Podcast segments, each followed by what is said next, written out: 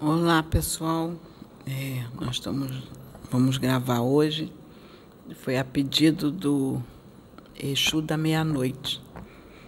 Ele se apresentou para nós ontem, depois da gravação, bem, bem tarde, eram quase meia-noite, ele se apresentou e, e, disse que estaria com ele hoje e pediu para gravar, que tinha informações para trazer, mas não nos disse o conteúdo. E é interessante que agora, antes de gravar, me veio uma passagem da Bíblia. Eu vou, não, eu não lembro exatamente em, em que é, eu teria que procurar para é, lembrar onde está, mas eu vou trazer de uma forma bem, num linguajar bem, é, assim, bem simples para os irmãos entenderem. Quando Jesus diz assim para Pedro: Pedro, quando tu se converteres, quando tu entenderes quem eu sou, conduza teus irmãos. Então, irmãos, muitas das vezes, o que eu entendi dessa palavra, que eu coloco em prática na minha vida, é procurar entender para que eu vim, quem eu sou para Deus e qual é a minha missão. Quando a gente assume que a mediunidade que Deus nos deu, que é um presente de Deus, e a gente entende e toma posse dela e, e, e deixar que Deus nos usar da forma que Ele quer, não das, da forma que as pessoas querem Aí a gente começa a fazer a obra de Deus, a obra de Cristo, porque é uma obra árdua, muito árdua. Porque a gente tem que colocar nessa posição com Deus. Eu sempre é, disse, e algumas vezes quando eu pregava, eu falava que Deus não é um Deus que tem numa mão um porrete e na outra mão um chicote. Meu Deus não é assim. Meu Deus, Ele ama todos os seus filhos, independente da religião. Deus nos consola, Ele nos exorta e Ele nos edifica. Mas nós temos que fazer a nossa parte, porque nós temos que assumir a paternidade de Deus. Nós temos que nos assumir como filhos de Deus. E se nós viemos com mediunidade, com dons espirituais, como diz na minha religião, nós temos que assumir os nossos dons e botar a mão no arado. Porque é isso que Deus quer de nós. E nós não estamos aqui, irmãos, para agradar o homem. Nós não viemos, se Cristo tivesse vindo para agradar o homem, ele não teria desafiado os doutores da lei. Ele não teria chamado de hipócritas, ele não teria dito para eles o que eles precisavam ouvir. Até quando Nicodemos foi a Jesus, que Jesus falou que Nicodemos precisava ouvir, ele saiu triste porque ele não teve coragem de mudar a vida. Ele queria seguir Jesus pela sombra só por longe. Ele não queria fazer as mudanças que ele tinha que fazer. Ele queria estar num pé, um pé aqui no céu e outro lá no inferno, que era isso que ele queria. E Jesus mostrou para ele, ó, para me seguir tem que ser de outra forma. E é assim, irmãos, que Deus quer de nós. Então, que os irmãos possam entender, colocar em prática a sua mediunidade, o despertar, entender que Deus nos usa em profundidade para aqueles que estão à nossa volta e nós temos que colocar isso em prática. Deus pode nos dar a resposta que nós precisamos se nós buscamos com fé em saber que Ele é o nosso Deus. Nós podemos mudar. E hoje mesmo eu disse isso aqui, a gente conversando, eu disse: eu assumi os dons que eu tenho e sei quem eu sou. Eu, eu hoje tenho muito mais consciência da minha responsabilidade com a espiritualidade. E eu coloco isso em prática. Então, irmãos, que vocês que estão buscando despertar, comece a assumir a paternidade divina. Não, não seja da boca, não, para fora. Dizer assim, ah, eu assumo a paternidade divina. Põe em prática. Põe em prática essa paternidade divina, que é isso que Deus quer de nós para que a vida da gente tome direções que Deus preparou para nós, não aquilo que a gente quer buscar. Porque a gente diz assim, ah, Deus, fala comigo, que minha vida não está não tá boa. Aí quer que, que respostas. Gente, às vezes Deus está dando sinal de, de, para mudar. Deus, a, o irmão ouve até do vizinho, ouve até de alguém na rua que diz assim, às vezes a pessoa chega para ele e diz assim: "Pô, você é chato. Pô, você é isso, você é que você se sente ofendido, quer brigar". Mas o, aquele está te dando um toque assim: "Muda, irmão. Olha só como é que você está, muda, irmão". Então a gente tem que aprender a ouvir e botar em prática e a mudar, assumir a paternidade, fazer uma mudança de vida e ajudar os nossos irmãos. Uma vez eu disse assim para uma irmãzinha: Deus usa. Até aquele irmãozinho que todo mundo diz assim, olha para o irmão e diz assim: esse aí, só Deus na causa. Mesmo assim, Deus usa aquele irmãozinho que é só Deus na causa para outro que nem Deus na causa, que os irmãos dizem assim, aquele ali é caso perdido. Deus usa um para o outro, que é assim que Deus vê os filhos. Deus não vê os defeitos. Deus vê o que ele pode tirar de melhor de cada um para ajudar o outro. E é isso que nós temos que colocar em prática, deixar que Deus tire o melhor da gente, o melhor que nós temos para dar. Para dar para o outro que está do nosso lado e que está precisando desse nosso melhor. E a gente não entende isso. Então, irmãos, é esse recado que eu deixo e vou passar para o Pedro.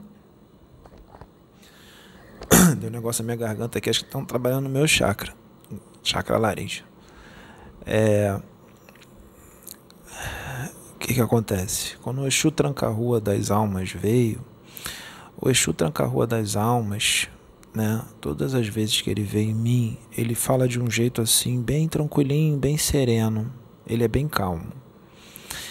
Mas nesse vídeo que foi gravado, né, que ele fala das prisões eternas e dos é, da espiritualidade em geral, ele veio assim, ele não veio dessa forma sereninho e calmo. O que eu percebi é que o Exu Tranca-Rua das Almas veio para exortação, né? É, que algumas coisas precisam mudar, né? É, antes dele vir, quando eu comecei a falar, eu estava falando assim com uma voz um pouco mais impetuosa, porque ele já estava encostado em mim e ele veio para para abrir o verbo mesmo para exortar. Não é exortar todo mundo que está vendo, exortar é, pessoas certas, né? Que o recado vai para as pessoas certas, né? Então acredito que algumas coisas que foram faladas vai para algumas pessoas, outras coisas que são faladas vai para outras, né? Eu acredito que seja assim. Né? Tanto é que as pessoas até falam no comentário, poxa, foi para mim, foi para mim e tal. É... Então ele veio dessa forma, assim, né? Bem para exortar mesmo, né? Eu deixei ele falar, né? Ele falou sem ofender ninguém, né? Sem dizer nome de ninguém, sem ofender ninguém. A gente não trabalha assim, a gente não ofende, né? As pessoas confundem né? exortação. Exortação, ela vai na sabedoria, ela vai, às vezes, de uma forma impetuosa, de uma forma assim, incisiva, mas sem magoar a pessoa, sem humilhar a pessoa. Isso não existe, não é assim que se faz, né? Mas é o que que os Exus fazem? Eles falam que as pessoas precisam ouvir, né? O que tem que ouvir. O que acontece? A Sônia disse que ela é uma missionária de concerto. Eu não sabia no início o qual era exatamente a minha função. Foi foi sendo revelado aos poucos, né? Hoje eu sei que eu sou um missionário de concerto também, é, porque o meu espírito ele é um espírito da justiça, né? E o da Sônia também. Né? O da Sabrina já é um espírito que não é guerreiro, sabe? o espírito dela é mais tranquilinho, mais voltado para a misericórdia. O nosso espírito tem misericórdia, o meu e da Sônia? Tem, claro, a gente sente muito amor pelas pessoas. Todo mundo, a gente ama todo mundo, a gente não consegue odiar ninguém. A gente tem um amor grande no coração, né? Só que ao mesmo tempo que a gente tem um amor no coração, a gente tem um senso de justiça muito grande. A gente veio para conserto. E para você ser um médium de conserto, você tem que dar o exemplo você tem que estar tá na linha, tem que estar tá ali na linha, na linha legal. Né? Claro, você não vai ser perfeito, né? Ninguém é perfeito, mas é o que? Tem que ficar na linha, não pode escorregar. Né? Então, aí hoje eu entendo, hoje eu entendo por que, que eu fui tanto exigido desde o início. Eu ficava falando para saber, nossa, mas exigem tanto de mim uma exigência. Hoje eu entendo que exigi a exigência. Por quê? Eu tive, eu tive que adquirir força moral, elevação moral. Para adquirir essa elevação moral, eu tive que mudar a minha vida assim, da água para o vinho, né? E quando a gente faz isso, dói. Quando a gente faz isso, machuca. Porque às vezes tu muda algumas coisinhas, muda só um pouquinho e tal. Mas quando tu muda assim mesmo, da água para o vinho, nossa, dá, machuca legal, né? Mas tem que ser assim, porque para você participar de um trabalho que é de libertação, né? Que resgata espíritos trevosos, que, né? E tudo mais, você tem que você tem que ter moral, cara. Você tem que ter moral. Se tu não tiver moral, o espírito trevoso não vai te respeitar e ele vai botar o dedo na tua cara e vai falar: você não tem moral para querer me exortar, para querer me pegar para entregar para os guardiões. É, eles são assim, eles porque eles sabem, né, quem está no erro e quem não está. Então, aí eu entendi o porquê que eu era muito cobrado e ainda sou, né? Porque eu vim para conserto. Meu espírito é um espírito da justiça, o meu espírito é um espírito correto. Mas quando a gente encarna, a gente esquece, aí a gente, dependendo da vida que a gente está, né, acontece algumas coisas. Mas tudo bem, isso é normal.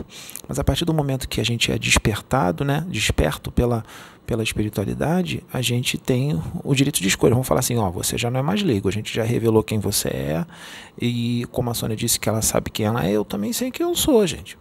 Por que, que eu sei quem eu sou? Porque me foi falado e também me foi mostrado em desdobramentos, muitos desdobramentos, em vigília, eles mostravam para mim quem eu era. Falaram assim: ó, você é esse aí mesmo. E pronto. Olha, gente, Ramatiz já encarnou, até o próprio Jesus já encarnou aqui na Terra, né, como Jesus. É, vários espíritos muito evoluídos encarnaram aqui. É, e muitos desses evoluídos fizeram besteira por causa do esquecimento. Depois é que eles foram despertos e aí, opa, eu, opa, peraí, acordei, agora eu vou fazer o certo. É, acontece isso com muitos, né? É, então, eu sei quem eu sou e eu sei para que, que eu vim. Né? Eu vim para parte muito mais para a parte da justiça, para colocar a casa em ordem, assim, né? A Sônia e muitas outras pessoas por aí colocar a casa em ordem. Vamos, peraí. Porque muita coisa tem que mudar, gente. Muita coisa aí que a gente vê na religião, em vários outros lugares, vários outros é, setores, tem que modificar. Então, os espíritos, quando vêm, e inclusive eu mesmo quando falo, né, é, muitas das vezes não vai ser falado o que as pessoas querem ouvir. Vai ser falado o que a pessoa precisa ouvir. E sabe como é que é, né? Quando você fala para a pessoa o que ela precisa ouvir, ferrou. Aí a pessoa fica com raiva, fica sem falar contigo, fica chateada. Por isso que falavam para a Sônia assim: Deus vai te levar no lugar onde ninguém quer ir. E quando eu vim para cá, falaram a mesma coisa para mim: Ó, oh, Deus vai te levar em lugares onde ninguém quer ir. O que, que é levar em lugares onde ninguém quer ir? Engloba muita coisa. Leva a gente lá no, lá, lá no abismo, leva a gente lá nas trevas, é, é, é, usa a gente falando para a pessoa o que ela precisa ouvir, aí a pessoa fica com raiva, né? Agora, por exemplo, quando, por exemplo, vamos botar um exemplo assim, Chico Xavier. Chico Xavier veio muito mais como consolador, né? Ele veio, ô oh, meu filho, né, carinhosinho e tal. Aí o que que acontece? Todo mundo gosta. Aí todo mundo ama, todo mundo gosta. Agora, quem vem para chegar lá e pá, pá, falar tudo que a pessoa ouvir, aí ferrou. Aí tu vai ser sozinho, vai caminhar sozinho.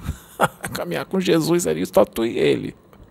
Porque Jesus também falava é, tudo que os caras precisavam ouvir, os doutores da lei lá, os sabichões. Ele falava mesmo, ele falava na lata mesmo, tudo que é, tinha que ouvir. Então a gente, assim, a, a gente também está nesse trabalho, né? Que o mundo precisa regenerar. Para regenerar tem que ser assim, né? Senão não vai. É, então, a gente aqui, por exemplo, a gente não dá consulta, a gente não, não adivinha futuro.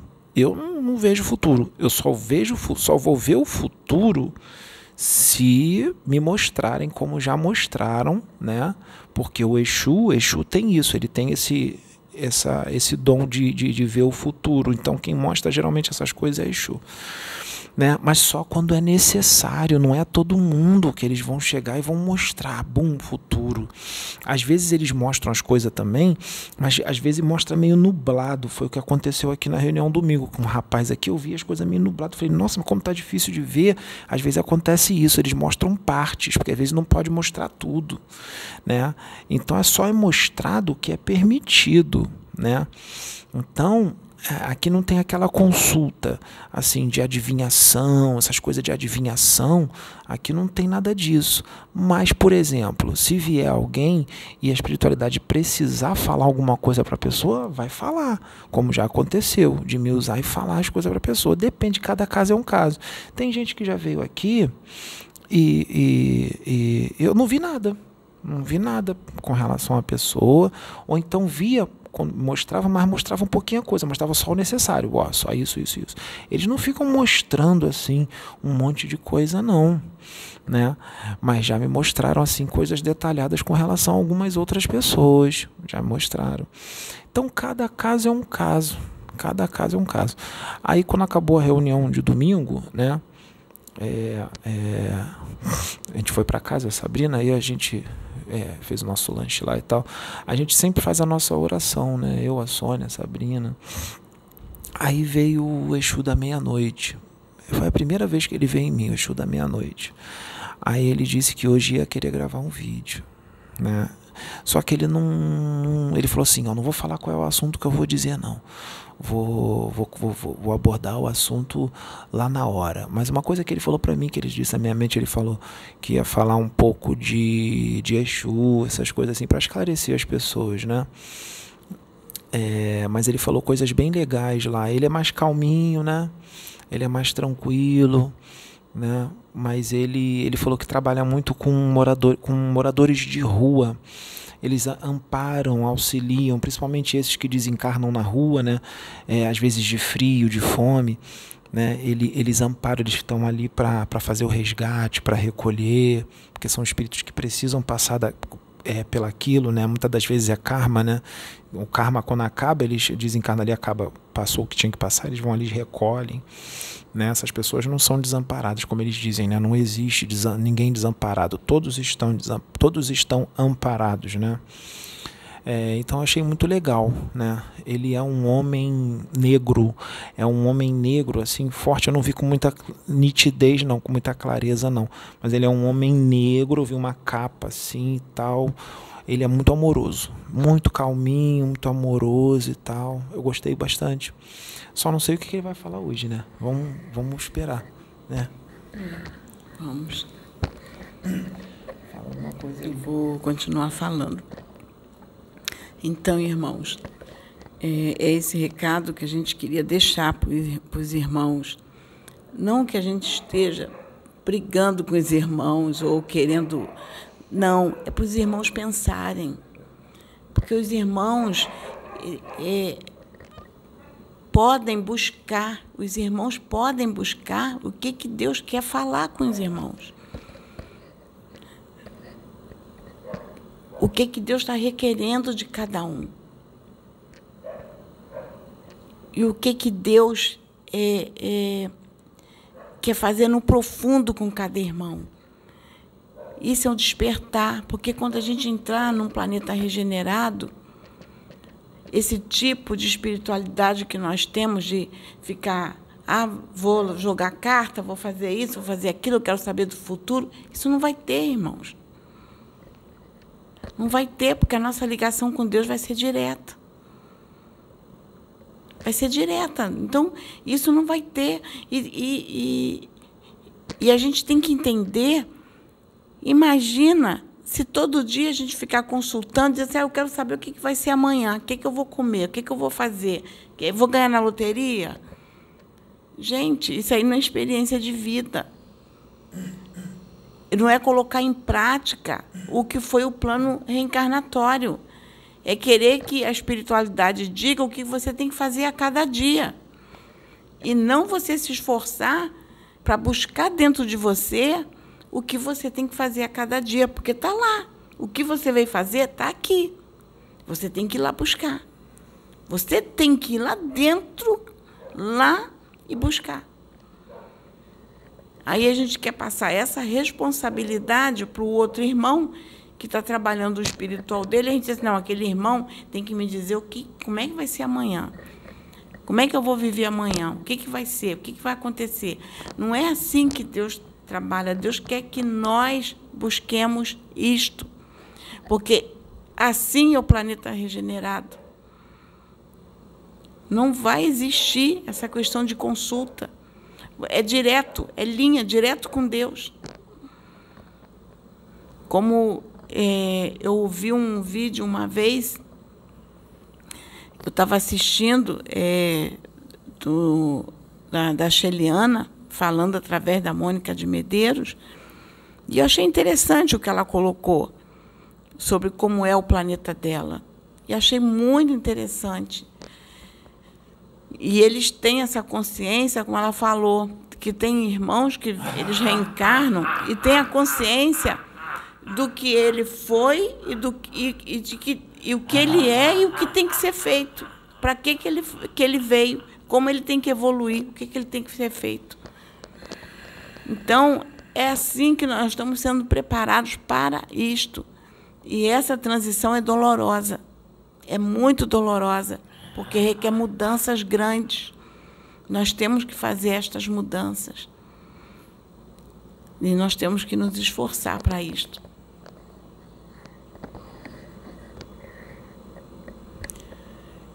Deixa da meia-noite. Boa noite. Boa noite. Vamos fazer um bate-papo descontraído. estava aqui durante. Eu falo baixinho assim. Estava aqui durante todo todo o processo, todo o procedimento que vocês estavam realizando foi necessário, porque, veja bem, minha querida, ah, esse trabalho, né, todo esse trabalho de esclarecimento, do desvendar do reduto das trevas. Peço que você bote bem pertinho, que eu falo baixo. Pode ser que os irmãos não ouçam. Pode botar perto, não tem problema. Esse trabalho nesses vídeos de revelar para os nossos amigos a trama das trevas, como funciona, o que acontece lá, como os irmãos podem mudar para melhor, reforma íntima, para os irmãos melhorarem, abandonarem os vícios, abandonarem as manias ruins, serem espíritos melhores. Isso é progresso, não é progresso? Então, tudo que é progresso incomoda os negativos. Incomoda muito os negativos. E os negativos incomodando os negativos. Quando você vai removendo todas as brechas, fechando todas as brechas, o que é fechar as brechas? é você se elevar moralmente, abandonando vícios, abandonando manias ruins, como eu disse, e outras coisas. Você está tapando brechas. E aí eles não têm muito o que fazer. Como você está fazendo, Pedro está fazendo, Sabrina está fazendo. Então eles estão numa fúria muito grande no dia do domingo, os trevosos, os negativos se manifestaram, não manifestaram? Vocês gravaram por áudio, não foi por áudio. Foi por áudio, não tem imagem, foi por áudio. Se vocês quiserem, vocês podem jogar no canal essa gravação para que os irmãos entendam um pouquinho de como esses espíritos trevosos são vieram, foram passando um atrás do outro pelo Pedro, não foi? E eles foram levados. Eles foram levados, esses espíritos, eles não encarnam mais aqui na Terra. E, inclusive os que foram resgatados hoje, muitos deles também estão sendo deportados. Eu vou explicar com relação aos de hoje. Então, se você quiser, se vocês quiserem jogar para os irmãos poderem entender como são os negativos e qual a trama deles, você percebeu que o Pedro, no dia de hoje, ele estava muito sobressaltado, assim, nervoso, não é? Assim, um pouco com as emoções descontroladas, ele estava muito angustiado vamos dizer assim, uma angústia. Sabrina presenciou tudo, ajudou ele. E ele ficou quietinho no quarto dele, sentindo toda aquela angústia e tudo mais. É, o que ocorre? Esses espíritos, o Pedro estava com todo o aparato, mas eles ficavam à distância. Muitos médios são atacados assim. Mesmo com todo o aparato, sempre o médium acaba pegando uma porcentagem do ataque. Uma porcentagem pequena, mas uma porcentagem que, mesmo sendo pequena, incomoda muito. E ficam trabalhando nas emoções, nos pensamentos e tudo mais. Queriam trabalhar nas emoções dele para ele se sentir indigno, que ele não é esse espírito que os espíritos dizem que ele é, se aproveitam do esquecimento, colocar dúvidas e tudo mais. Né? Mas a conversa hoje aqui foi muito proveitosa. Ele adquiriu uma força, vocês ajudaram, porque, com a humildade dele, ele fala que não se sente o espírito que dizem que ele é, mas ele é. Ele é quem ele é. Assim como você é quem você é. Não neguem a sua paternidade divina, a sua origem celestial.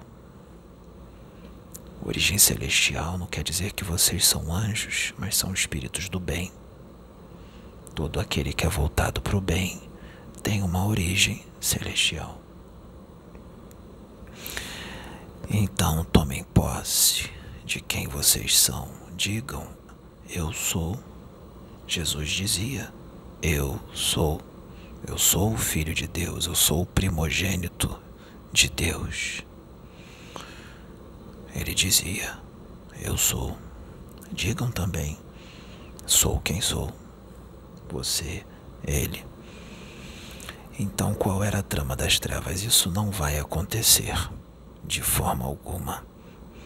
Impossível, não será permitido. Mas qual era a trama das trevas? Eles estão muito incomodados com esses vídeos. A trama era a seguinte: eles queriam roubar, sequestrar o duplo etérico do Pedro. Eu disse isso para ele hoje. e ele disse: É isso? Eu disse: sim, eles queriam sequestrar o seu duplo etérico. Sequestrando o seu duplo etérico, você entraria em coma. E depois do coma, eles iriam sugar toda a sua energia vital. E você iria desencarnar no coma. E ainda queriam ter a audácia de sequestrar o seu espírito após o desencarne e te levar lá para baixo para aplicar torturas inenarráveis em você, como se eles fossem mais poderosos do que Deus, se Deus está à frente de tudo isso, mas eles são eles são abusados. O intuito era o sequestro do duplo etérico dele. Então não puderam fazer isso, porque o aparato é grande. Como não puderam fazer isso, eles ficaram trabalhando nas emoções à distância. Né? O Pedro é um espírito, o espírito do Pedro é muito impetuoso. Ele tem um ímpeto grande. E o Pedro tem um pouco daquela ansiedade. Mas essa ansiedade é normal. O espírito dele esperou muito tempo por esse momento. E o espírito dele está ansioso porque quer trabalhar cada vez mais. É normal. É normal. Então, eles se aproveitaram dessa ansiedade que acaba baixando um pouco a vibração para trabalhar nas, nas emoções dele. Por isso eu fui enviado. Não é só pombageira que trabalha nas emoções das pessoas Existem alguns Exus que também trabalham nas emoções, regularizam as emoções. E eu, Exu Meia-Noite, eu sei técnicas para controlar as emoções. Então eu fui designado, fui mandado por pelo Senhor Eurípides, Eurípides Bazanufo, para estar com Pedro a partir do da noite de ontem, de domingo. Eu estou com ele. A minha função é, além de ser um guardião, ser um protetor, também estou ali para estar sempre acalmando ele, fazendo com que ele fique tranquilo. Ele está vendo a repercussão que o trabalho está dando. Já estourou. As pessoas, são muitas pessoas que já tomaram conhecimento e sempre dá aquela ansiedade, não é? O medo, aquele medo de, de falhar, de não saber fazer isso ou aquilo. Mas é necessário que se entenda que nenhum médium sabe tudo.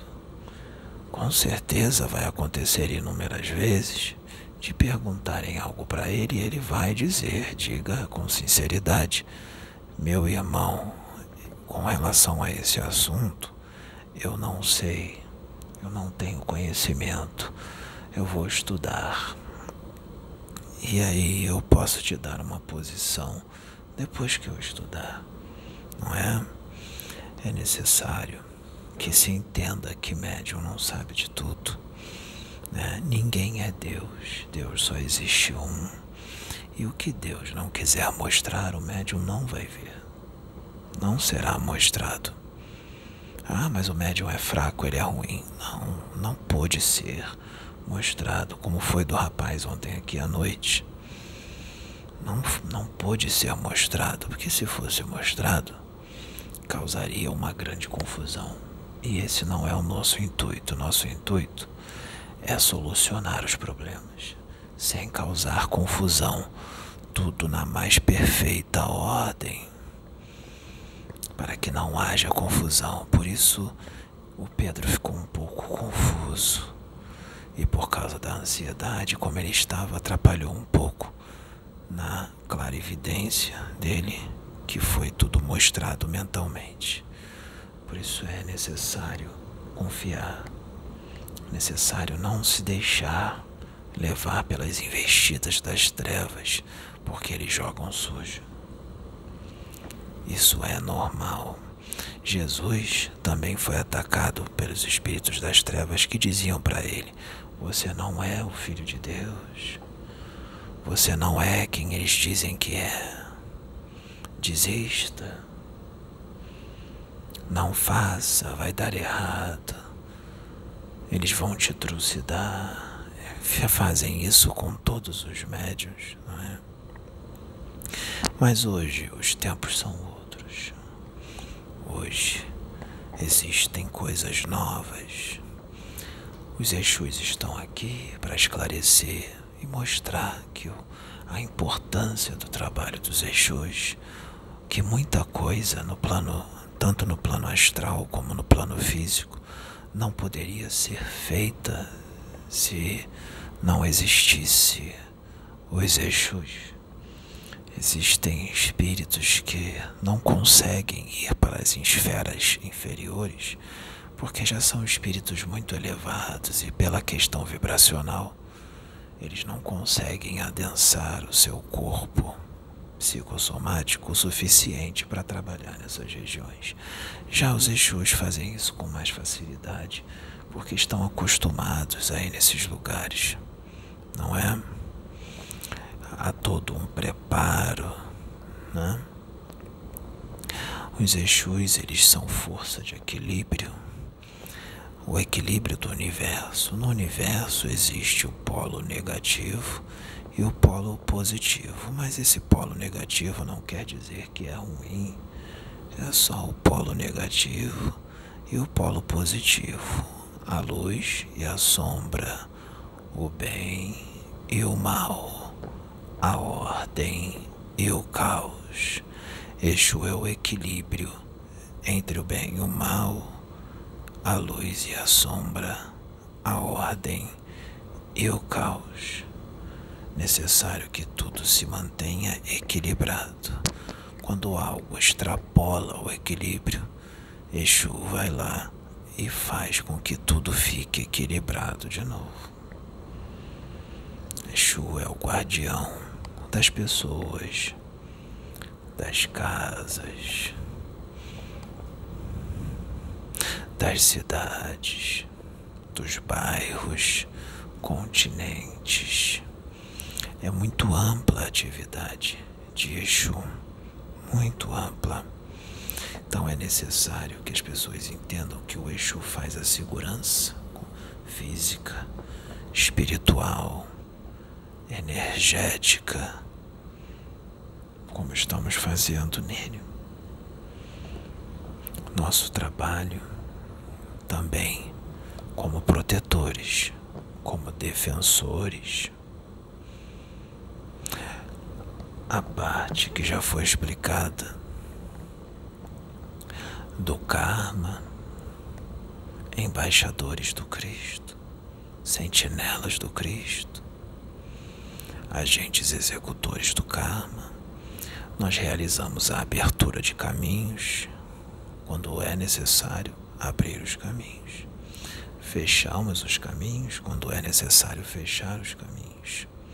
Colocamos alguém no leito com alguma doença ou algum acidente Não porque fazemos isso para fazer o mal. Não, essa ordem vem de cima.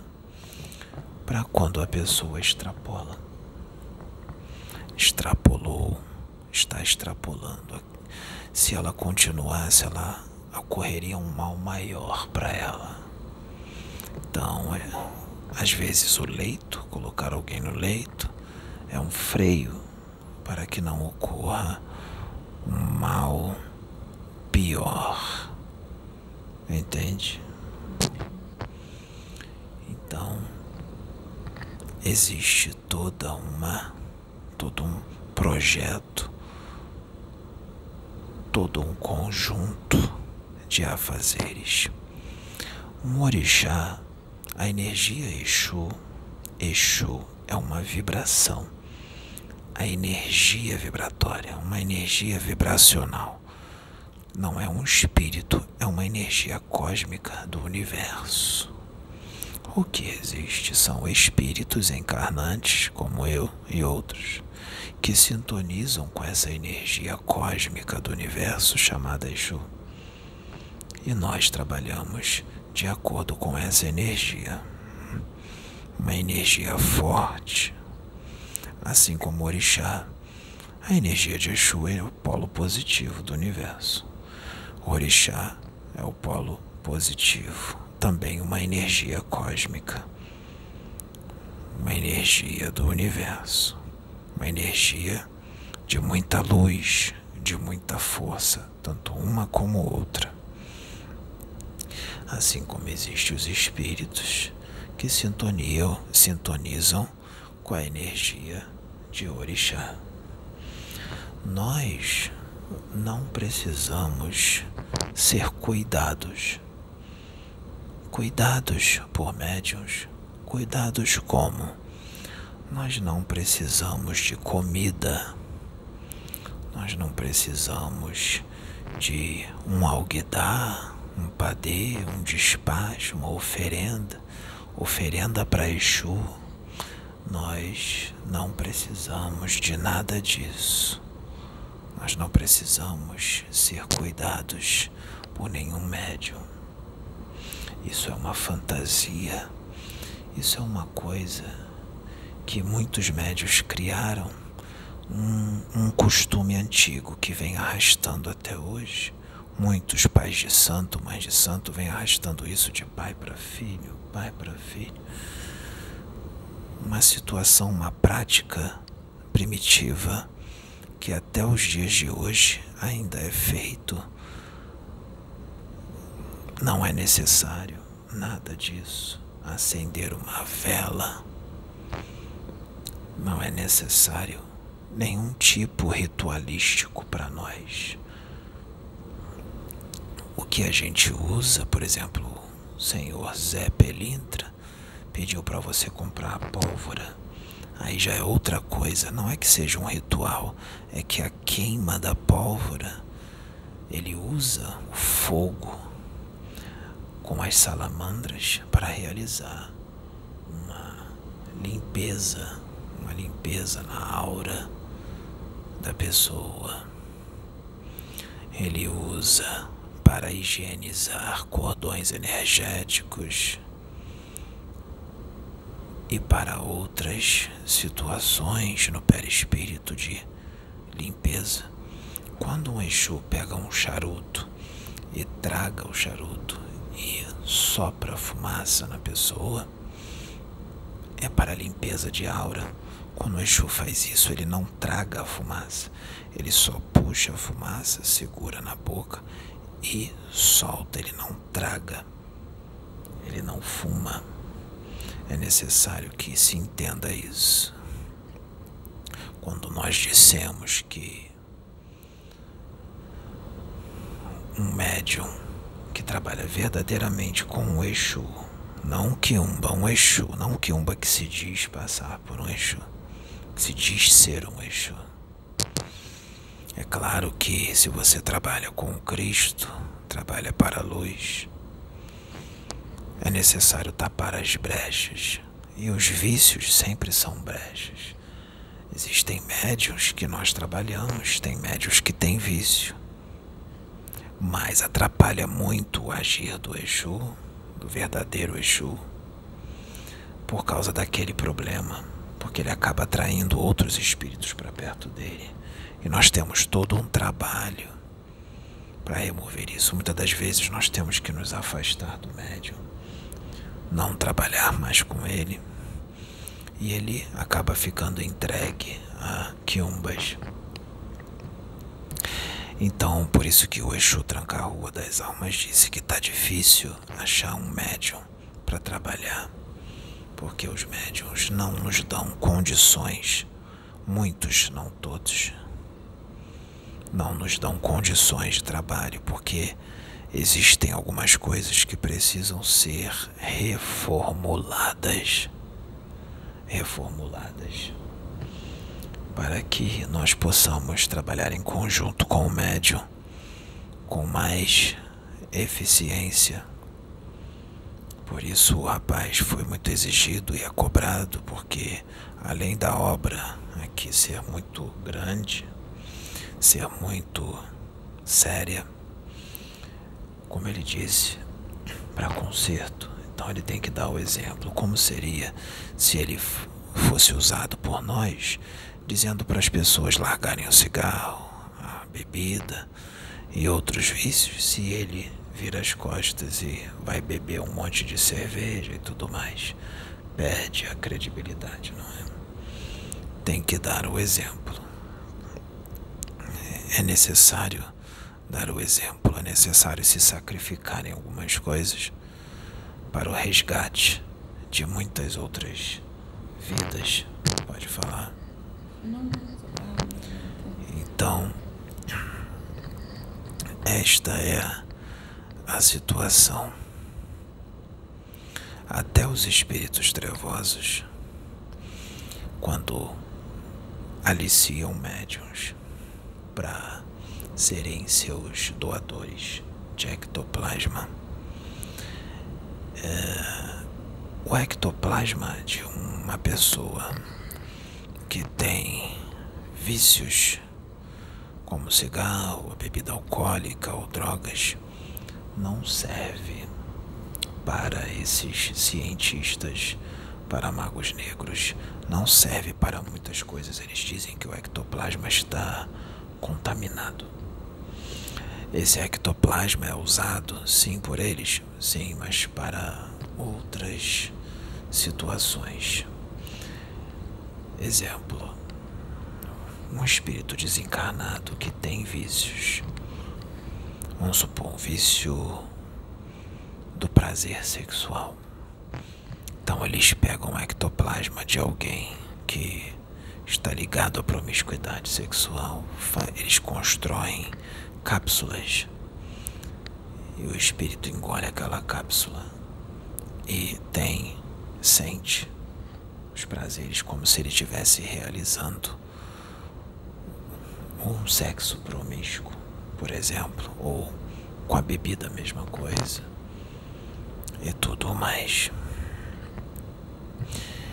E esses médiums, muitos deles acabam desdobrando, desdobrando para esses lugares para a doação de extoplasma sem saberem. Estão sendo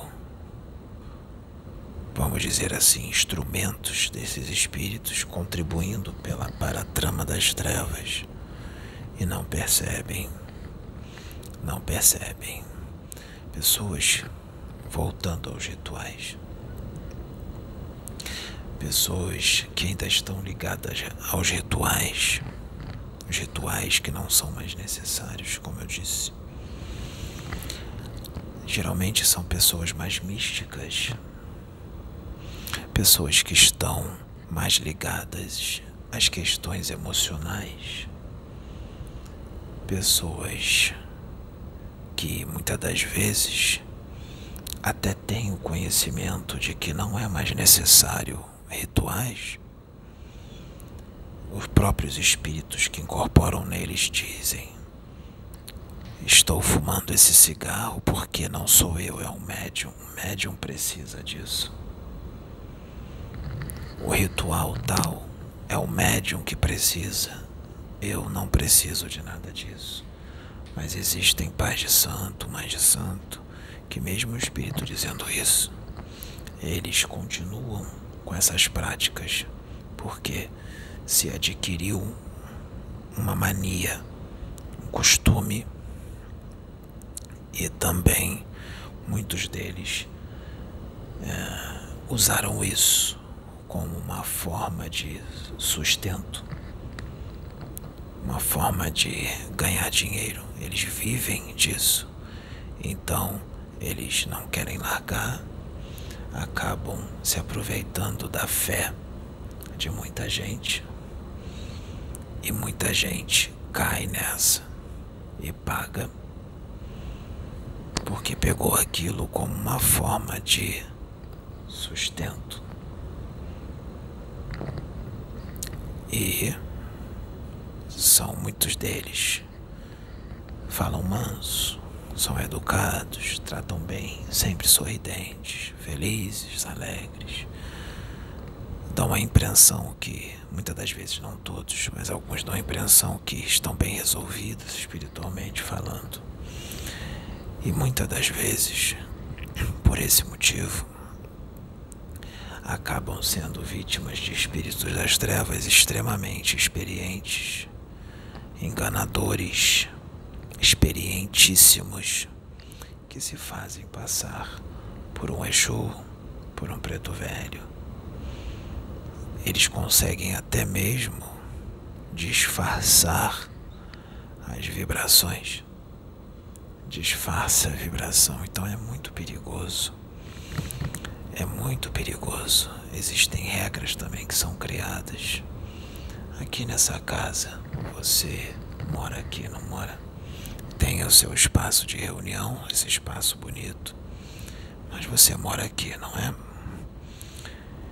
Ah, já deu algum problema um espírito incorporar na Sabrina, no Pedro, dentro de casa? Um Exu incorporar no Pedro quando ele está no apartamento dele junto com a Sabrina, um Exu que precisa trazer uma mensagem, precisa falar com você. Existe algum problema de um Exu incorporar? Se eu sou um espírito da luz, um espírito do bem, que mal tenho incorporar no meu médium ele na casa dele, no quarto dele? Se eu sou da luz, eu acho que seria até bom isso acontecer. Se ele recebe um convidado na casa dele. E às vezes nós precisamos trazer uma mensagem para aquela pessoa. Ele vai deixar de me incorporar na casa dele e vai deixar de auxiliar alguém que necessita. Sim. Não sei se mas vou fazer, porque eu tenho o meu quarto. E ali perto do meu quarto tem um portal. Tem uma entrada de um portal ali do, do lado, depois da janela tem um portal ali. E eu vejo o tempo todo, eh, estou sempre vendo o movimento. É, eles passam pelo meu quarto quando tem trabalho espiritual, os irmãos é, que estão preparando a casa para o trabalho espiritual, às vezes eu vejo a movimentação. Até no outro dia eu, eu, eu, eu vi a irmãzinha como se estivesse encarnada. Eu, eu não, não foi na minha tela mental, eu vi ela passando e atravessando a parede. Portais. Por favor. Podem ser abertos pelos Exus em inúmeros lugares, inúmeros pontos. Esse portal que há ali, não é que ali tem um portal fixo, é que ali a gente resolveu um ponto estratégico para que este portal se abra ali, mas não quer dizer que exista só esse portal. Existe outros que nós abrimos em outros e assim, nós podemos transfixar e passar para outra dimensão. É uma forma de viagem rápida, lembra? Da dobra quântica do tempo é uma das formas. Então não tem mal algum, então são regras que precisam ser revistas. Porque os próprios livros, aquele livro que você leu, que você mencionou aqui da Umbanda, e lá diz muita coisa que não é necessário que nós vemos hoje. Assim como existem outras religiões que fazem determinadas coisas que também não é necessário. Exemplo, no movimento espírita. Não são todos do movimento espírita, já tem gente do movimento espírita que está abrindo a mente, assim como da doutrina. Então, o que nós queremos dizer é que existe uma quantidade grande de adeptos do movimento espírita que, por exemplo, se você prestar atenção, fazem um espiritismo sem espíritos. Onde já se viu um lugar aonde lida com o espiritismo, com a mediunidade, sem espíritos. É estranho. Não é estranho? Como disse o Tranca-Rua, transformar aquilo numa religião católica. Porque muitos que estão ali são antigos padres, freiras, muitos ali da Inquisição e continuam com o mesmo jeito de ser, a mesma forma de agir. Ah, mas há o esquecimento, mas aquilo está impresso tão forte no campo mental deles que acaba agindo da mesma forma. A ideia da espiritualidade é universalizar todas as religiões, assim como modificar toda a política. Necessário que não haja inúmeros partidos, porque isso também causa divisão na política. É necessário haver uma universalização e um governo mais digno para que se viva num mundo melhor, porque se diz que é democracia, mas muitas das vezes é visto uma prática ditatorial. E aí nós ficamos sem entender muitas coisas que nós vemos na política, assim como na justiça, na parte da justiça. Se diz que tem o imparcial ser imparcial, a imparcialidade mas muitas das vezes nós não vemos a imparcialidade.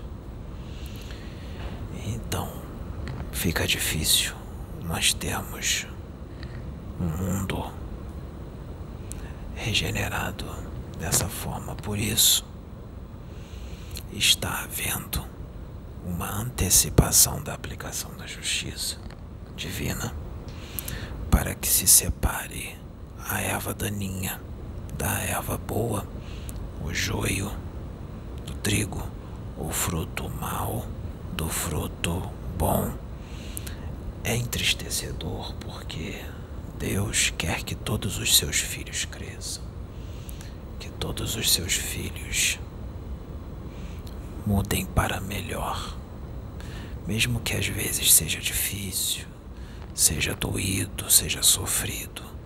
Mas entenda que é sofrido porque você já vem fazendo isso há muito tempo.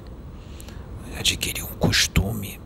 É como se o certo virasse o errado e o errado virasse o certo. E aquele errado que você pratica já está tão enraizado que você já está enxergando ele como se não houvesse problema nenhum. Como se não houvesse problema. Já está tão enraizado que se diz: ah, mas isso não tem problema, não é tão grave assim. Mas é. perante a espiritualidade, as escalas, as escalas evolutivas, que são muitas, são inúmeras. Para você subir um degrau é necessário abandonar certas práticas. Isso sempre é doído, é difícil, requer força de vontade, requer um trabalho psicológico, emocional completo para que você possa subir aquele novo degrau acima. E é sempre difícil mudança de costumes, uma mudança de cultura, uma mudança de pensar, uma mudança de agir, uma mudança de sentir. Nós sabemos que é difícil, sim, é difícil.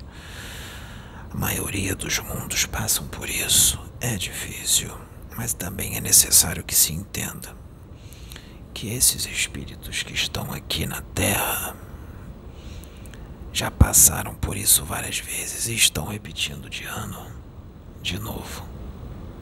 Queria fazer uma pergunta em cima disso. Pode fazer. Não em cima disso, mas é porque é, é, colocou que espíritos que foram da Igreja Católica no passado como sacerdotes, eles vieram inseridos na, é, na religião espírita. É, hoje a gente tem uma igreja católica renovada, modificada. É, inclusive, é, muitos dos membros da igreja aceitando a mediunidade, trabalhando a sua mediunidade, muitos padres fazendo trabalhos lindos, é, com, com essa mediunidade é, aflorada, muitos irmãos. É, nós temos até irmãos, é, como é na minha religião, a profeta, o profeta, o profeta, o profetista, nós temos na Igreja Católica também irmãos com esses dons. Então houve uma mudança. É, aí a pergunta que eu ia fazer, esses irmãos que eram, foram católicos do passado, que foram inseridos no Espiritismo, eles não poderiam ter sido inseridos na Igreja Católica atual com essa mudança que está? Ou a mudança foi devido a, a ter inseridos outros? É tirar a sua dúvida. Nós não podemos generalizar. Vou te dar um exemplo. Esses que foram inseridos no movimento espírita, em sua grande maioria, eu não vou dizer que são todos, porque não são todos, mas uma grande maioria, são aqueles que foram adeptos da religião católica da antiguidade, mas são aqueles que eram os mais ortodoxos, fundamentalistas e acabavam sendo intransigentes e agressivos por causa da sua convicção, da sua interpretação, da sua ortodoxia. E houve uma série de desatinos naquela época. Se eles fossem inseridos na religião católica ou até mesmo na evangélica, eles não poderiam fazer muitas coisas que faziam naquela época, porque hoje as leis estão diferentes. Mas eles, com certeza, uma chance muito pequena de não repetirem, eles seriam os mesmos. Seriam os mesmos, ficariam intransigentes, extremamente ortodoxos, agressivos. Você já presencia isso na religião evangélica. Isso já acontece. Então, seria pior. Porque foram inseridos no movimento espírita. A religião espírita, o espiritismo, que é o consolador que Jesus prometeu, que expande as consciências, intelectualiza o espírito, quebra as barreiras do preconceito, é a religião ideal para esses espíritos endividados que tinham a mente engessada, a mente cristalizada num conceito, um conceito cristalizado que não se aceita nada diferente daquele conceito. que ocorreu, mesmo eles inseridos numa religião onde se expande as consciências, se quebra as barreiras do preconceito, se intelectualiza o espírito, mesmo assim, eles continuam os mesmos, estão fechados ao novo que eles dizem que querem receber do universo. Eles não têm o conhecimento, por exemplo, da pluralidade dos mundos, da reencarnação, da imortalidade do espírito, da pluralidade das raças. Então, por que não aceitar um conhecimento mais amplo, mais expandido, até mesmo de um, algum ser que venha de um planeta mais evoluído, mais evolvido, como um ser. Aqui ainda é um planeta de terceira grandeza, não é? A evolução, na verdade, está no intermédio entre a quarta e a terceira dimensão. Está ali no meio, mas ainda é um planeta de terceira dimensão. Por que não adotar ou aceitar o conhecimento, por exemplo, de um ser que vem de um mundo de quinta grandeza ou de sexta? Por que não aceitar uma forma diferente de religião? Não precisa se fundir a outra religião, mas por que não trabalhar junto com outro irmão de outra religião? Porque um irmão do movimento espírita não pode dar as mãos para um bandista e os dois trabalharem juntos e um aprender com o outro. O irmão do movimento espírita pode ensinar algumas coisas para o irmão da Umbanda. O irmão da Umbanda pode ensinar algumas coisas para o irmão do movimento espírita, se respeitando, sem se fundirem, mas se respeitando e trabalhando juntos. Esse mundo já estaria regenerado se fosse assim em todas as outras áreas também. Então foi necessário, sim, que eles fossem reencarnados, inseridos no movimento espírita. E mesmo estando ali, você está vendo o problema, todo o problema que está acontecendo no dia de hoje, nas épocas atuais. Então, é algo que precisa mudar. Vamos nos amar. Vamos dar as mãos. Acabem hoje com as brigas. Encerrem. Encerrem as brigas. Amem-se. Trabalhem juntos. Se não quer trabalhar junto, respeita a outra religião, seja ela qual for. Eu não digo isso só do movimento espírita. Eu digo isso também para os evangélicos, para os católicos, para todas as religiões, porque há o encaixotamento de mentes, o engessamento de mentes em todas as religiões, até na Umbanda. Na Umbanda também tem. Muito umbandista que acha os espíritas soberbos, vaidosos, orgulhosos, ou fracos. Na Umbanda também precisa mudar muita coisa. Hoje está está acontecendo um movimento que é entre os evangélicos e algumas igrejas católicas. É, mas não são todos evangélicos, alguns, algumas igrejas evangélicas, algumas denominações, em que já está tendo uma é, assim, padres estão sendo convidados a pregar na igreja evangélica e, e pastores a irem à, à igreja católica.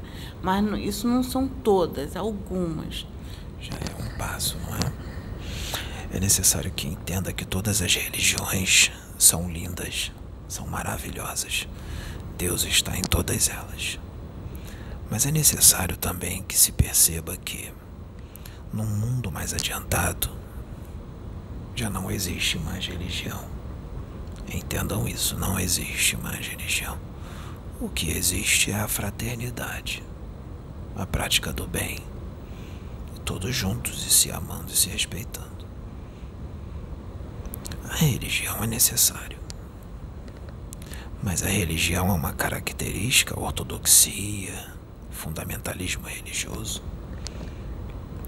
É uma característica de um mundo menos adiantado, um mundo atrasado, onde ainda se precisa da religião.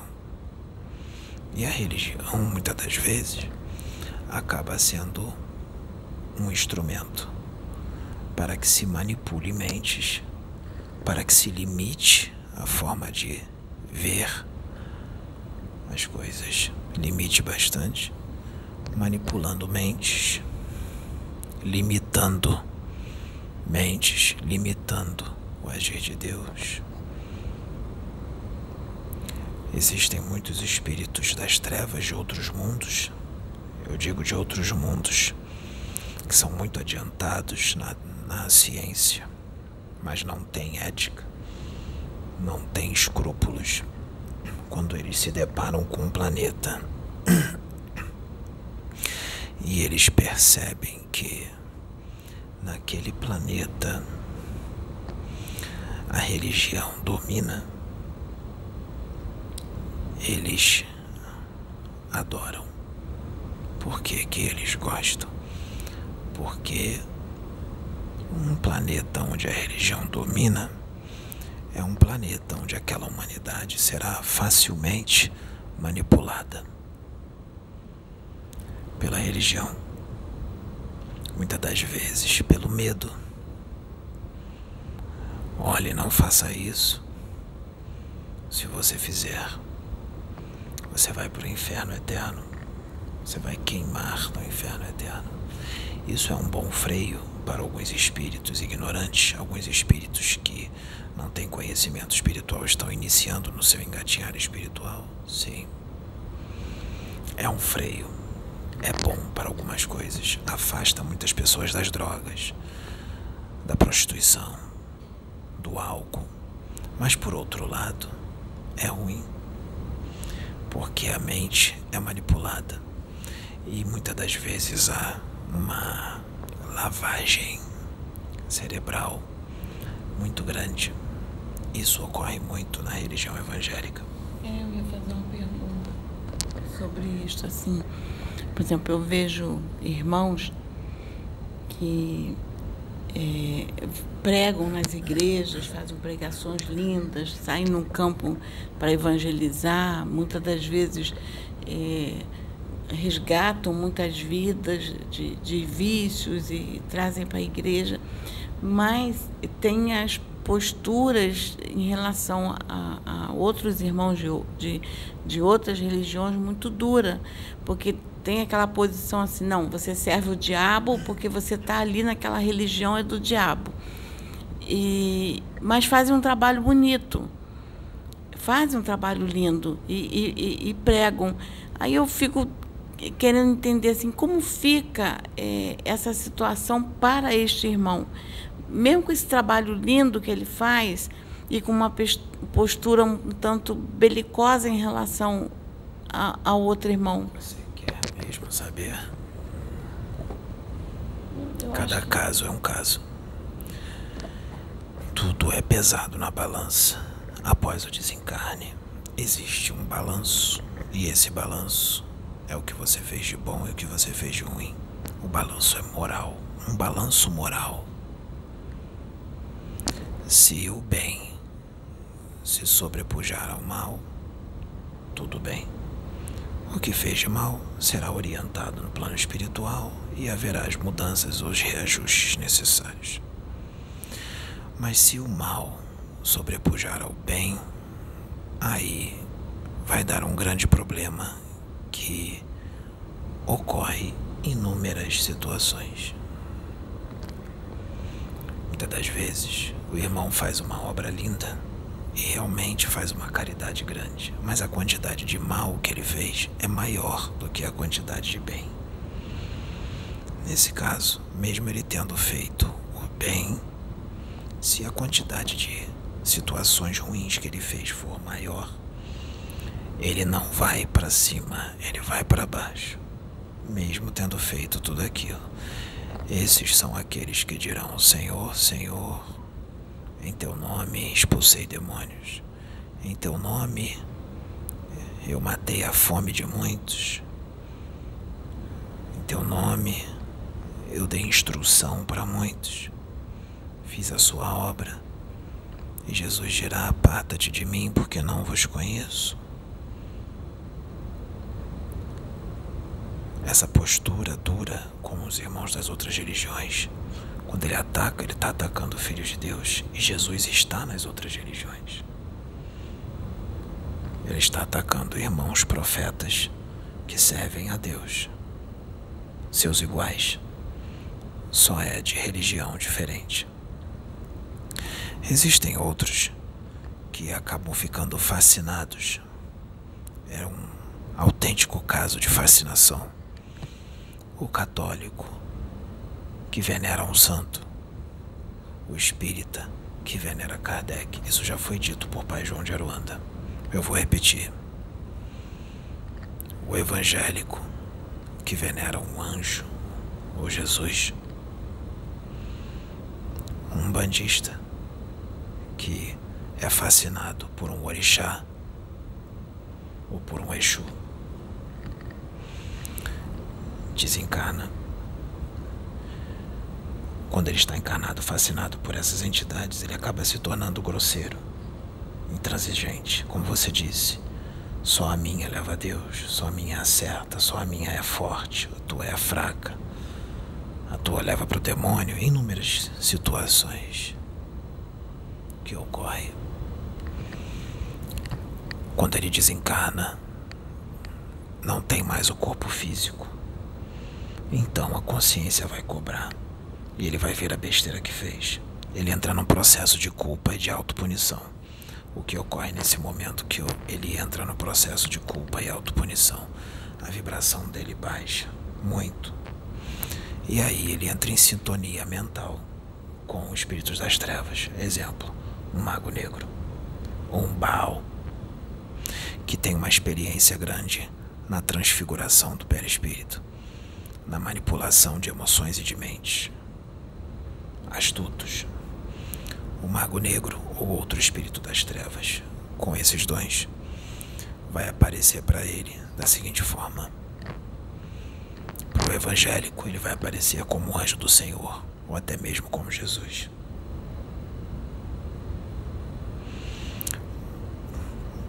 Para aquele pai de santo, mãe de santo, da Umbanda, o médium da Umbanda, ele vai aparecer como o Exu que ele gosta, ou como um orixá que ele gosta, ou como um membro da grande fraternidade branca.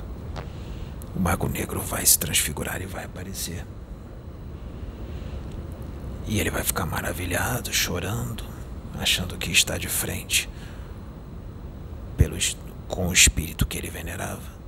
O Mago Negro vai pegar vai levar para os seus redutos e vai escravizar. Vai escravizar e fica lá por séculos muitos séculos, décadas, séculos.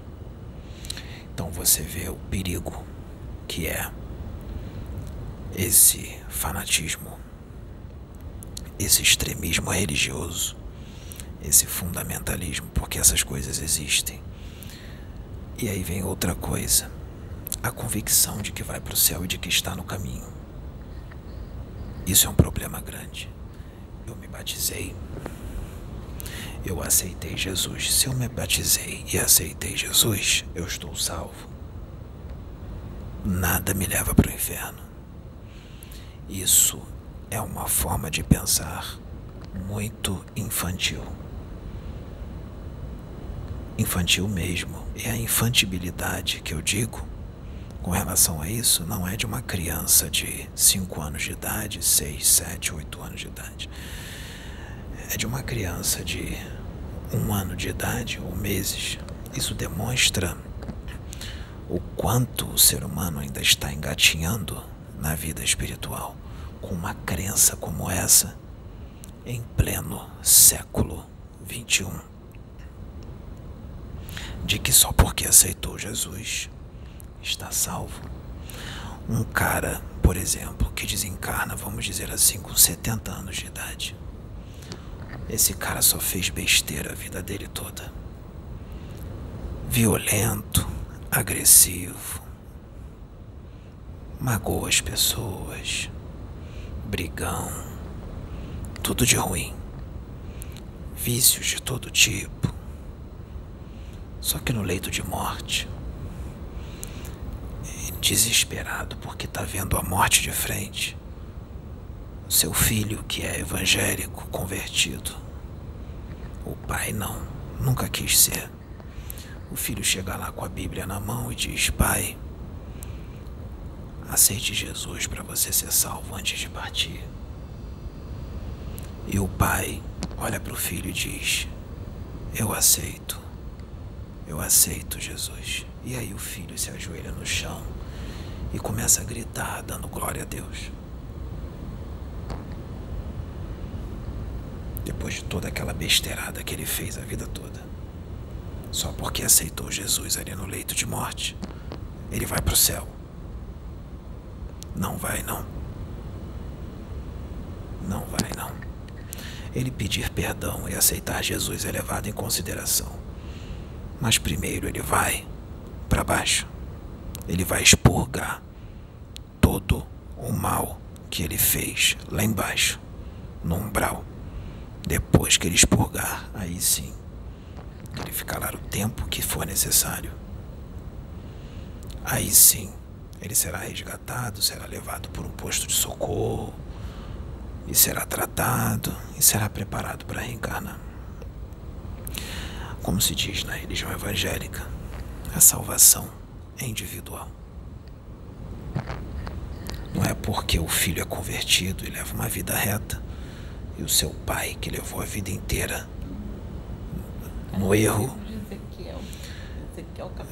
Então interprete direito a Bíblia. Interprete a Bíblia direito. É, é um, eu, eu ia até pedir para tirar uma, uma dúvida nesse sentido, que é, nós tivemos uma experiência aqui no trabalho espiritual que nós fomos assim, foram resgatados espíritos aqui que estavam é, querendo, assim, nos atacando, vamos colocar assim, né? Para entender numa linguagem melhor. Eles estavam é, querendo, vieram, falaram que, que viu para acabar com o nosso trabalho, porque nós estávamos servindo a Satanás. Porque é, eles tinham desencarnado, eram evangélicos Sabe quem eram esses? Evangélicos, extremamente ortodoxos, fanáticos, se tornaram intransigentes durante suas encarnações. Quando desencarnaram, se tornaram agressivos, violentos, por causa da religião, atacavam todas as outras. É do demônio, do capeta. Veneravam Jesus, veneravam os anjos,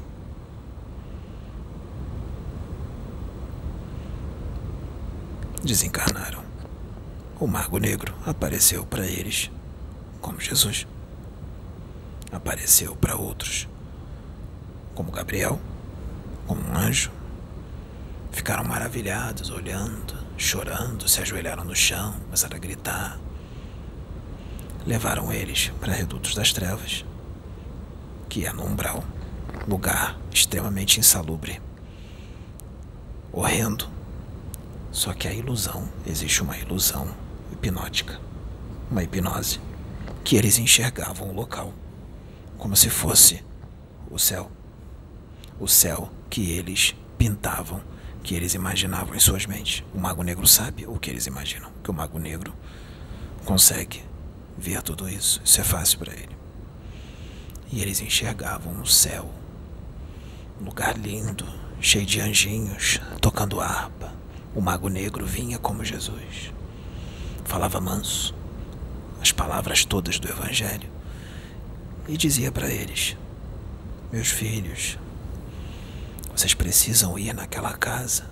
Aquela casa serve a demônios. Vão até lá e acabem com tudo.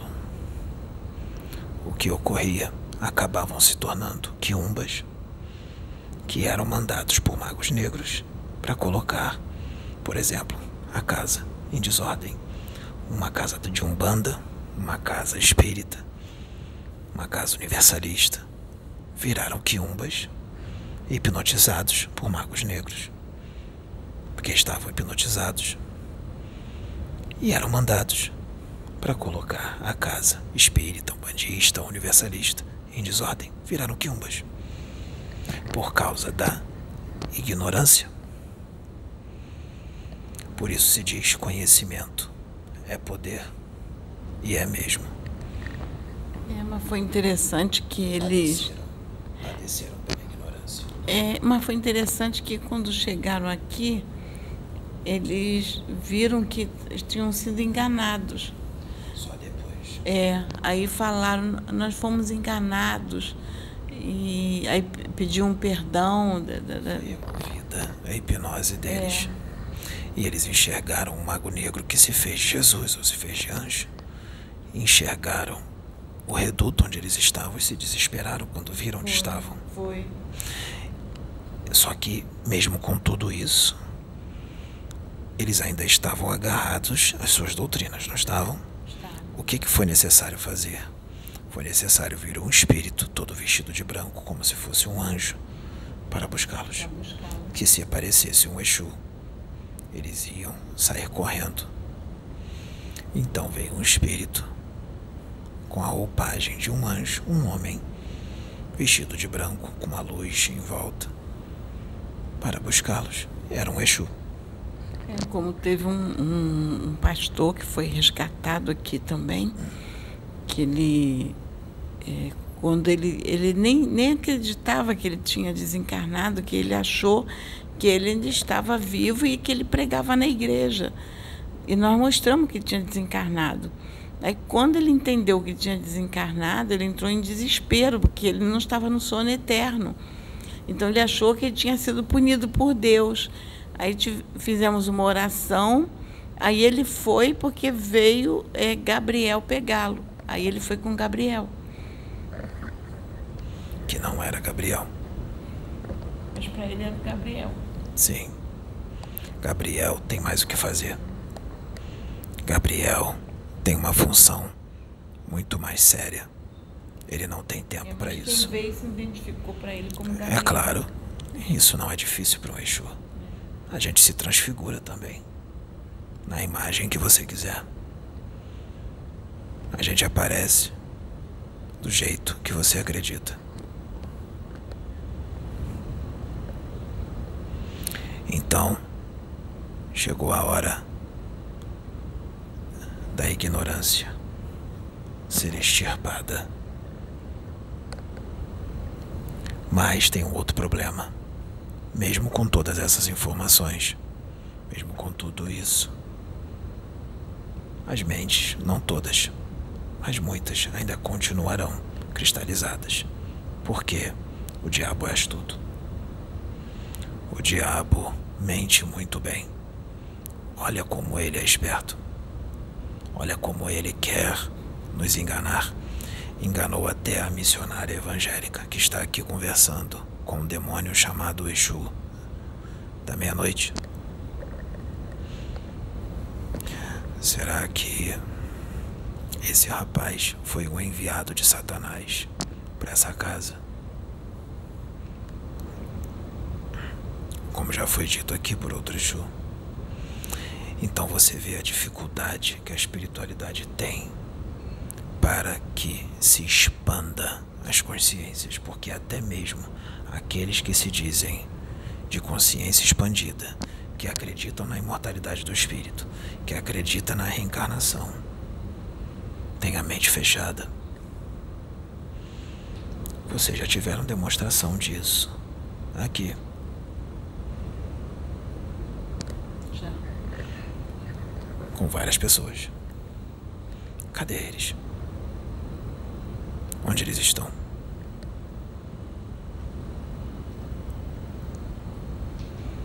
E se vira as costas para uma obra maravilhosa como essa, por causa de convicções próprias.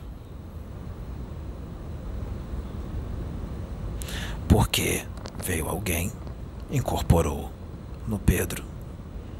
Veio um preto velho, porque preto velho não pode exortar, preto velho tem que falar manso e passar a mão na cabeça. Mas veio um preto velho e falou duro, exortou. Veio Jesus no Pedro. Veio uma extraterrestre famosa no Pedro, chamada Sheiliana, e disse quem o Pedro era.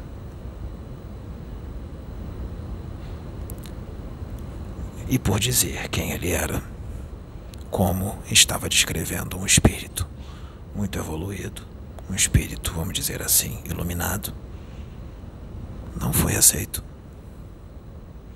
Mas se dissesse que Pedro era um espírito muito endividado, que estava tendo uma grande oportunidade aqui, aí seria aceito.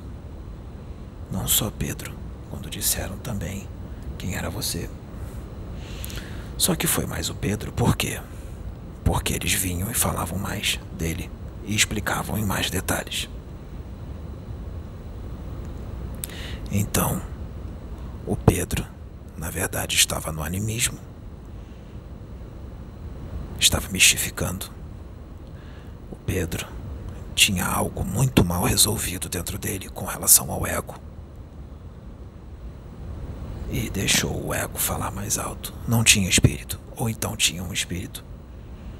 Mas não era um espírito da luz, era um espírito das trevas que estava querendo enganar. Esse foi o pensamento. E por causa disso, em vez de ajudar, vamos supor que fosse tudo isso, que estivesse realmente acontecendo isso, vamos supor que fosse um espírito mistificador no Pedro, que o Pedro estivesse com algo mal resolvido e se deixando levar pelo ego. Qual deveria ser a postura? Vamos ajudá-lo. Vamos compreender o que está acontecendo e vamos ajudá-lo. Mas não, a postura foi: vou abandonar o trabalho. Não aceito isso. E aí se vira as costas para o Cristo, se vira as costas para uma oportunidade ímpar de evolução e de quitação de débitos por causa de convicções próprias.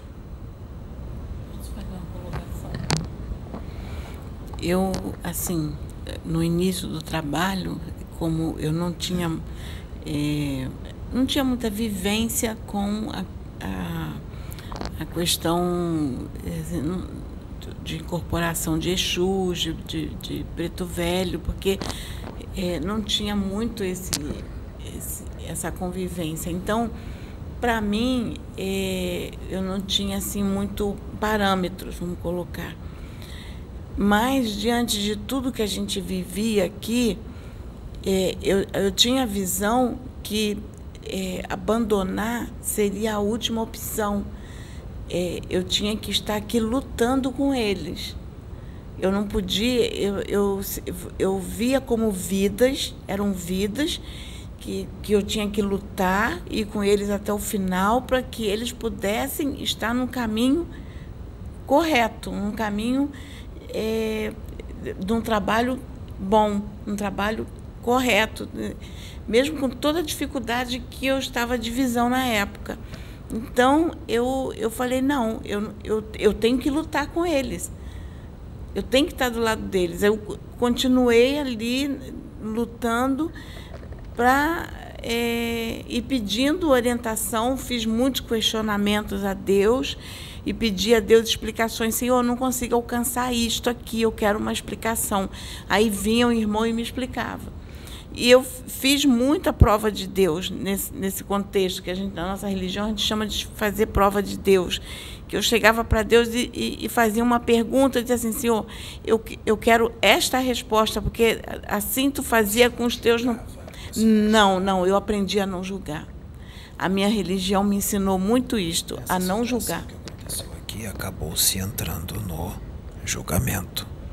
E pessoas que já leram o Evangelho segundo o Espiritismo de frente para trás. Eu acho que é necessário ler de novo com mais atenção. Porque fazendo isso se entra no julgamento. E o que ocorre? E aí os espíritos das trevas vêm com tudo. E aí se torna vítima de espíritos das trevas. É porque é, eu aprendi, eu acredito que não seja nem tanto pela religião em si. Eu acho que foi uma, uma, um ensinamento que eu sedimentei dentro de mim. Que julgar nunca. É necessário. Por favor. É necessário se entenda o seguinte: qualquer casa espiritual, seja ela evangélica, católica, umbandista, universalista, essa casa é um hospital que se recebe espíritos, pessoas encarnadas. Vamos falar dos encarnados sem ser os desencarnados. Encarnados. Se recebe essas pessoas como elas são e como elas estão. E os trabalhadores também se recebe os trabalhadores como são e como estão. O próprio Jesus diz assim: Vinde a mim como estás. Sim. E mesmo sendo trabalhadores, só porque é um médio de uma casa, não é anjo. Muitas das vezes, o trabalhador que está ali, ele é muito mais endividado do que um convidado. Ele precisa de muito mais auxílio do que um convidado. Porque ele está trabalhando, muitas das vezes, é para o conserto dele porque é um espírito complicado, endividado. Um médium está trabalhando para o seu conserto. Ao mesmo tempo, pratica caridade, quita débitos, tudo bem. Mas muitas das vezes o espírito que ele doutrina, incorporado em outro médium, esse médium precisa muito mais de doutrinação do que o espírito que ele está doutrinando no outro médium. Mas Jesus, misericordioso, Deus, permite que ele doutrine esse espírito, porque a doutrinação dele, que ele está lendo nos livros, que ele aprendeu nos livros, não serve só para o espírito que ele está doutrinando, serve para ele também. Porque ele é médium, não é? Muitas das vezes as inspirações vêm na mente dele. Essa inspiração que está vindo na mente dele para ele doutrinar um espírito incorporado no médium, essa inspiração também é para ele. É necessário que os médios entendam isso. Então, todos, sem exceção, estão aqui para serem tratados. Os convidados e os médios.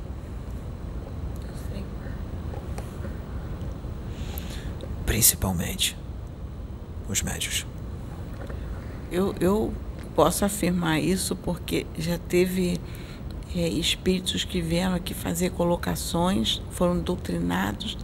Prestei muita atenção no que eles falavam e eu tirei como ensinamento para mim. Porque eu, eu vi, é, assim, é, coisas que eu, eu, eu vi que eu tinha que mudar em mim. E eu tava, eles estavam me mostrando aquilo que tinha que ser mudado em mim. E isso foi muito importante. Aí eu vi assim, não foi só o espírito que ganhou, eu ganhei. E vocês ainda receberão mais aprendizado. Vocês são evoluídos, não são? Não é em toda casa que os médicos têm essa evolução que vocês têm. Não estou falando isso para elogiar e dizer que vocês são melhores do que ninguém. Estou falando a realidade. Porque para estar nesse trabalho foi necessário isso mas não são perfeitos.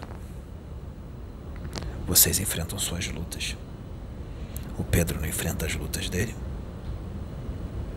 Aqui é muito bonito, não é? Ele ser usado por Exu da Meia-Noite, que é um chefe de falange, pelo Exu Tranca-Ruas, das almas, que está na coroa dele. É muito bonito, não é? Porque Exu Tranca-Rua das almas, esse Exu Tranca, esse Exu Tranca-Ruas, ele não fica na coroa de qualquer um. Tem que estar tá muito na linha. Eu, Exu da meia-noite, não estaria aqui se ele não estivesse na linha. O que poderia estar aqui era um quiumba que sabe me imitar muito bem e conhece o livro dos Espíritos, conhece o livro dos Médios, conhece o Evangelho segundo o Espiritismo, porque nos redutos das trevas existem universidades e eles estudam e estudam muito. Estudam muito porque as trevas não jogam para perder. Eles também são muito inteligentes. Eles também têm conhecimento. Por isso, cuidado. Cuidado com as condutas, com os vícios, com o que se pensa, com o que se faz. Porque, muitas das vezes, o seu Exu não é Exu. Sua pombagira não é pombagira. Seu Bezerra de Menezes não é Bezerra de Menezes. Então é necessário estar vigilante, porque muitos médios padecem pela invigilância. Então é necessário vigilância constante. Viu os espíritos que foram resgatados aqui? Você viu aonde um espírito pode cair, até onde ele pode cair pela invigi in invigilância? Não vigiou. Se transformou em sapo, se transformou em coruja, se transformou em vibrião. Imagine, por favor, vamos botar a cabeça para raciocinar e pensar. Um ser humano, inteligente, com dois braços, duas pernas. Ser humano. Virar uma lagarta. Virar um vibrião. Uma minhoca. Olha quanto esse espírito caiu. Que, é que vocês acham que o plano espiritual precisa fazer para esse espírito? O trabalho que dá para ele voltar a ser humano? É um trabalho lento. Demora muito tempo. Podem ter certeza. E é como se ele estivesse morrido, porque aquilo é uma segunda morte. E quando ele recupera a forma humana, ele tem que recomeçar. Recomeçar. Muitos querem lembrar da sua encarnação passada. Quer mesmo? E se você foi um ovoide? E se você foi um vibrião? E se você foi uma coruja? E se você foi um sapo? Quer lembrar? Quer mesmo? Porque nessas regiões tá assim, ó. De ser humano nessa forma. E você pode ser ter sido um desses. Quer lembrar quem foi? Quer lembrar que você foi um padre da Inquisição que botou na fogueira mais de 40 seres humanos porque eram médios e você disse que eram bruxos? Quer lembrar? Quer lembrar que você foi um carrasco que cortava cabeças, decepava cabeças? Quer lembrar que você torturava pessoas? Eu não estou dizendo que todos fizeram isso. É necessário que fique bem claro. Mas é necessário também que se entenda que no planeta Terra, em sua grande maioria, ele é habitado de espíritos muito rebeldes. Então, o esquecimento é uma benção. É melhor não lembrar. É melhor mudar agora, porque isso que você está fazendo pode ser algo que você está repetindo há muitas encarnações. Ah, na próxima eu melhoro. Talvez essa seja a última. E se não melhorar, vai recomeçar num lugar complicado. E o sofrimento vai ser pior, porque Muitos vão para lugares onde não vai ter aquilo que você quer. Ou vai ter, mas vai acontecer situações que você não vai conseguir obter. Você só vai ficar olhando. E vai doer. Então é melhor. É melhor consertar agora. O planeta Terra é um planeta lindo, maravilhoso. O que estraga o planeta são os seres humanos. Planeta Terra é um dos mais lindos da Via Láctea, da galáxia. O que acaba com ele é o ser humano. Os próprios seres de outros mundos. Eles conversam entre si e dizem: se eles soubessem a riqueza que é esse pequeno planeta azul, eles mudariam hoje mesmo.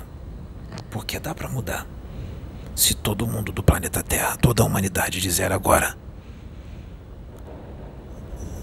Estou colocando o amor e a fraternidade dentro de mim a partir de hoje. Estou retirando todos os vícios de mim a partir de hoje. Todo mundo junto, agora, todos no planeta inteiro. O que, que você acha que vai acontecer, dona? A vibração do planeta muda na hora. Toda essa psicosfera densa se dissipa. E sabe o que, que acontece? Quando isso aqui virar um planeta, se isso acontece? Fraterno, agora.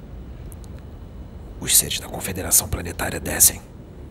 Aí sim vocês terão contato com seres de quinta, sexta grandeza, sétima grandeza ou mais, face a face. Como é que eles vão descer agora, do jeito que vocês estão? Se só deles chegarem perto de vocês, eles se machucam com a sua vibração. Com a sua psicosfera, que machuca eles. Fora aqueles que vão querer trucidar os coitados, atirar neles, porque é diferente. Ou porque na cabeça de vocês ele veio dominar o planeta, porque os seus filmes ensinaram assim. Em que nível da evolução nós estamos? Em que nível? Em que setor? Em que degrau da evolução nós estamos com esse pensamento? Que quando alguém vem falar de um ser de outro mundo numa roda de amigos, todo mundo começa a gargalhar e chamar a pessoa de maluca, de louca. Em que nível da evolução nós estamos? Quando se fala de espíritos, reclamam e digam: lá vem ele falar de espírito, que coisa chata. Só fala de espírito. Você que está reclamando disso, você é um espírito? Está conversando com outro espírito? Está escarnecendo do seu irmão, com os outros ali ao seu redor, com seus amigos, com outros espíritos? Vocês são espíritos. Então tudo é espiritual. Tudo. Uma conversa. Não se cria karmas com o que se fala. Com o que se fala de positivo ou negativo. Abriu a boca, está criando karma. Isso é espiritual, não é? Então não se pode falar de espírito se tudo é espírito, se vocês respiram o espiritual. Tudo é espiritual, moça. Tudo. Tudo é espiritual. Em que nível da evolução o planeta Terra está? Em que nível um planeta onde se mata uma galinha? Se pega uma panela de barro, se enche de farofa e coloca numa encruzilhada com uma cachaça do lado e começa a fazer uma oração e oferece para um espírito comer. Em que nível da evolução nós estamos? Que você tem que fazer um padê pro seu orixá Orixá é um espírito de luz. De luz. Ele não precisa de farofa. Ele não precisa de galinha. Ele não precisa de cerveja. Ele não precisa de cachaça. Não precisa de charuto. Ele não precisa de agrado. Ele não precisa ser cuidado. Já cuidou do seu eixo hoje? Você cuidou do seu Exu? Cuidar de mim? Cuidar do Exu meia-noite? Com uma vela? Com um cigarro? Um charuto? Uma cachaça? Eu não estou ali. Não estou. Fazer um monte de atrocidades a vida inteira, um monte de besteira. E no leito de morte, aceitar Jesus está tudo certo, então vamos fazer o seguinte: o Pedro volta. Manda o Pedro voltar a ficar com um monte de mulheres, a se encher de cachaça. Quando ele tiver velhinho, morrendo de AIDS ou de cirrose hepática, ele aceita Jesus e está tudo certo. Vai pro céu. Eu tenho uma pergunta para fazer para a humanidade. Vocês são Homo sapiens sapiens? Ou vocês são Homo habilis ou Neandertais? Eu acho que vocês são Homo sapiens sapiens e já estão indo para uma nova raça acima de Homo sapiens sapiens, porque tem gente que já está nascendo sem os caninos. Ou vocês não perceberam isso? Vocês já perceberam como estão as suas crianças? Precoces, inteligentes, diferentes. Preste atenção nas suas crianças. E muitos de vocês, vocês acham que são vocês que vão educar os seus filhos?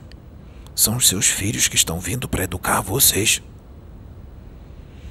Porque eles podem estar num corpo de criança, mas o espírito que está ali dentro é mais antigo e mais evoluído do que vocês. E eles vão dar respostas para vocês que vocês não vão ter o que falar porque vocês vão estar errados. E eles vão estar certos. Estão vindo crianças cristais